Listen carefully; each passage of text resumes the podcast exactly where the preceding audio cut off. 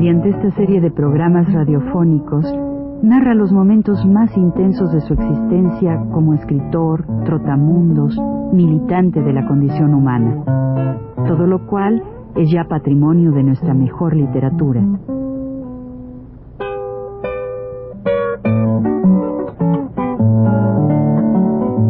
Con ustedes, Juan de la Cabada. Buenas tardes.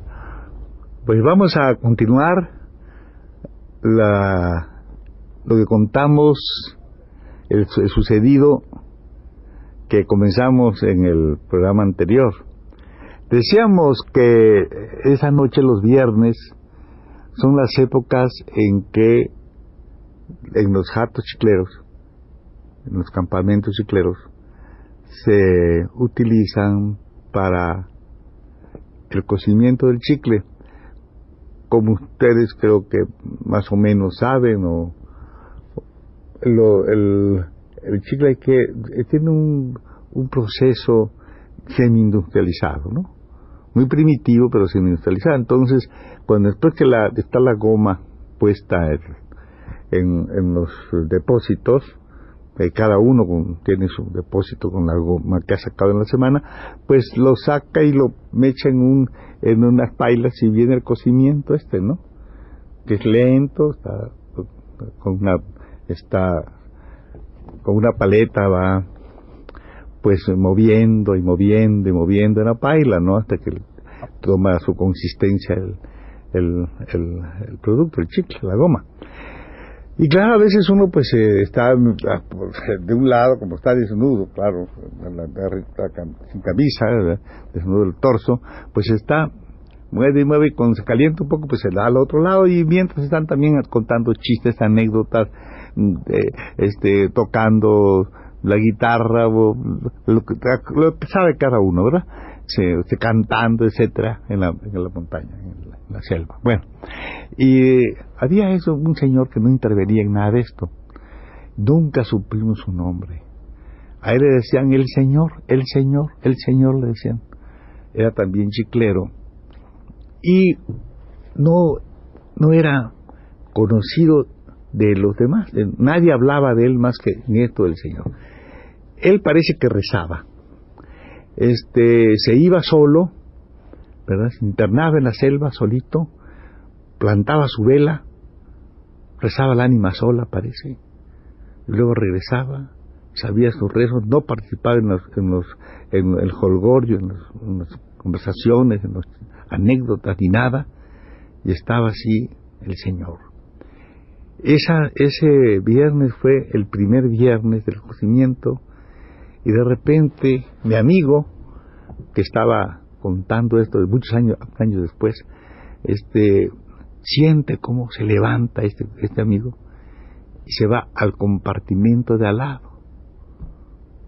Y no hizo más que llegar al otro, sitio cuando se levanta otro chico dice, ¿qué anda buscando? ¿Tú qué quieres, hijo de tal? Las groserías esas que hay de pleito.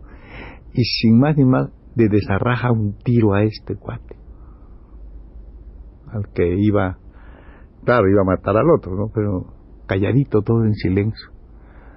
Le desarraja el tiro, el otro cae y únicamente dice, caramba, tanto tiempo buscándolo por todas partes y habría de encontrarlo a él para encontrar la muerte. Dijo, y se quedó así. En esto vino este Chencho Cruz, una persona muy importante, acababa de llegar, y se, era este, este hombre es de Tuspa, un tuspeño, que era este visitador de las de la de, de los distintos y se encuentra con esto, pero él, él quisiera que no se supiera, que la compañía no supiera nada, y todos también, son machos, sí, somos machos, pues que no se diga nada, vamos a enterrar, vamos a meterlo ahí. Y porque iba a venir, ¿verdad? Uno de los, de los eh, empleados importantes de ahí. Entonces rápidamente lo lleva, hicieron un hoyo, lo metieron y le pusieron encima hierba, lo dejaron ahí, ¿verdad? Mientras después lo enterrarían con todas las de la ley. Bueno, se pasó la mañana, vino aquel individuo, toda esa cosa, y después se fueron y no lo encontraron. No encontraron al tipo, al señor. No lo encontraron. El individuo que le, que le pegó, le, que le desarrajó el tiro eh, con, la, con la escopeta, le decían, le se llamaba el güero, yo no sé cómo se llama, pero decían el güero marente, el güero marente, el güero marente. Eso es todo. Nadie sabe por qué fue el pleito, nadie sabe por qué había sido eso. Todos suponen que habrá sido cuestiones de mujeres, que este anduvo busque, busque, busque por todas partes, no lo había encontrado. Así es como pasa el tiempo.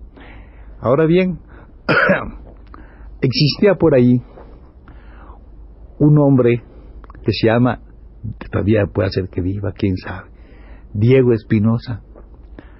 A este lo conozco yo y tiene, yo sabía este cuento, nada más. Lo conozco yo y tiene en Peto una tienda muy cerquita de la estación del tren. Había sido maestro de escuela, era comerciante en este último tiempo, le llevaba a, los, a, los, sobre todo al chiclero indígena, porque hay también chicleros de tipo indígena, que eso es, otro, es otra forma de, explotación del chicle. Y esto, él llevaba, era comerciante, llevaba cosas, ¿verdad? Llevaba azúcar y café y toda esa cuestión de aquellos. Él compraba el chicle a un precio muy, bueno, muy bien para la compañía. Es decir, todo tiene un mismo precio, es un intercambio, digamos, ¿no? Tenía sus bestias, sus mulas, y llega a ese a, un, a un campamento de, ya con pero ya muy cerca del, del, poblado, vamos, es una cosa urbana casi ya, ¿verdad? ahí llega esto, hay tiendas, ahí este, ahí, ahí la gente se queda, hay hospedaje, ahí vamos, ahí estaba en esta cosa como ellos llegan y se ponen en una gran sala, ¿verdad? Un gran, en un, lugar muy amplio así, ¿verdad? Como en una especie de, de, pues de jacalón, digamos, ¿no? Ahí están ellos, ahí, ahí duermen y todo eso. Llegó este allí con sus bestias, estaba así muy sentado, con su pistola, claro, con su pistola estaba muy sentado. Eso, eso se llama aquella noche, ¿verdad? Y de repente está él ahí sentado con todos los tipos ahí, ¿verdad? Cuando entra un individuo, él no lo conoce. Le voy a anticipar que era el Señor, aquel, ¿verdad? Y cuando entró, se quedó así viendo y le dice, Hola, güero marente. Tanto tiempo después de aquello se acuerda. Busque y busque por todas las partes. Aquel que yo quiero un aparecido porque él le había tirado y, entonces se quedó así medio trabajo, ¿no? Le dice, ahora sí, ahora sí, ahora sí, ahora vamos a ver cómo nos va. ¿Por qué no? De una vez, de una vez. Pues el otro tuvo más remedio que sacar el machete y empieza la cosa, ¿no? Y claro, de repente el señor, aquel tipo ya viejo, le, le, le, da el machetazo y le quita un brazo, le deja colgando el brazo. Entonces el otro le dice, Señor, no le dijo no, Señor le dijo, ya, no me deje así, acábeme de rematar. No te desesperes, hijitos, y por eso ahorita, ahorita, ahorita, lo, ahorita lo arreglamos eso. Todo Nadie dice nada, nadie se mete toda la expectación así. Saca un cuchillito, ¿verdad? Empieza a sacar filo, empieza así, en una piedra de afilar, una piedra de amolar así chiquita que trae en la bolsa, y ya que tiene bien la punta, va, ¡ta! Le mete en el corazón, ¡pum! Se desploma el otro, y se queda mirando este ¿Y a quién, a quién es el que él se va a dirigir? Al comerciante y le dice, agarra, y aquel asustado, agarra la pistola, el otro queda asustado, con la pistola no podía hacer nada tampoco. Y le dice, cargue al muerto, le dice al comerciante. Y este no tiene, Diego Espinosa no tiene más remedio que cargar a lo muerto. Y aquel se lo lleva al interno en la selva, ta, ta, ta, hasta que déjelo ahí, pum, lo tiene el otro, se voltea y no desaparece para siempre el señor aquel, ¿verdad? Y él tiene que dejar a este hombre allí hasta que vienen unos indígenas y trata con ellos y todo, y, se, y y ya se, ya se traen a este hombre otra vez. Pero él nunca vuelve a la selva. Cuando lo encuentro yo en ese lugar, Diego Espinosa, ya él es un comerciante acomodado. Y yo, yo sabía la, historia.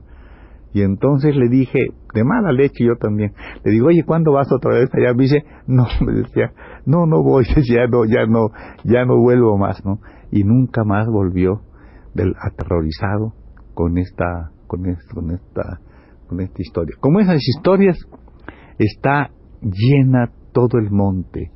¿Cuántos habrán quedado por ahí para sacar esta materia que como una vez dije es verdaderamente pues no sirve más que para eso, para mascar, mascar, tirarla, que se nos pegue en los pies, que de repente la deje en un cine y sale uno ahí con una, con una cosa de chico, una mascada de chica en, en, el asiento, y para eso, nada más. Este es el, en, en esto termina este, este episodio. Entonces, la, vamos a dejarlo esto sí y vamos a contar algún otro en la próxima vez. Buenas, buenas tardes.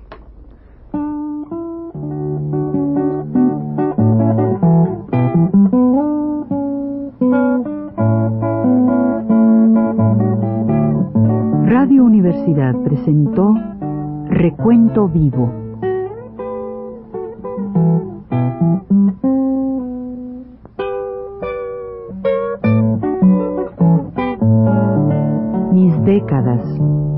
por Juan de la Cabada.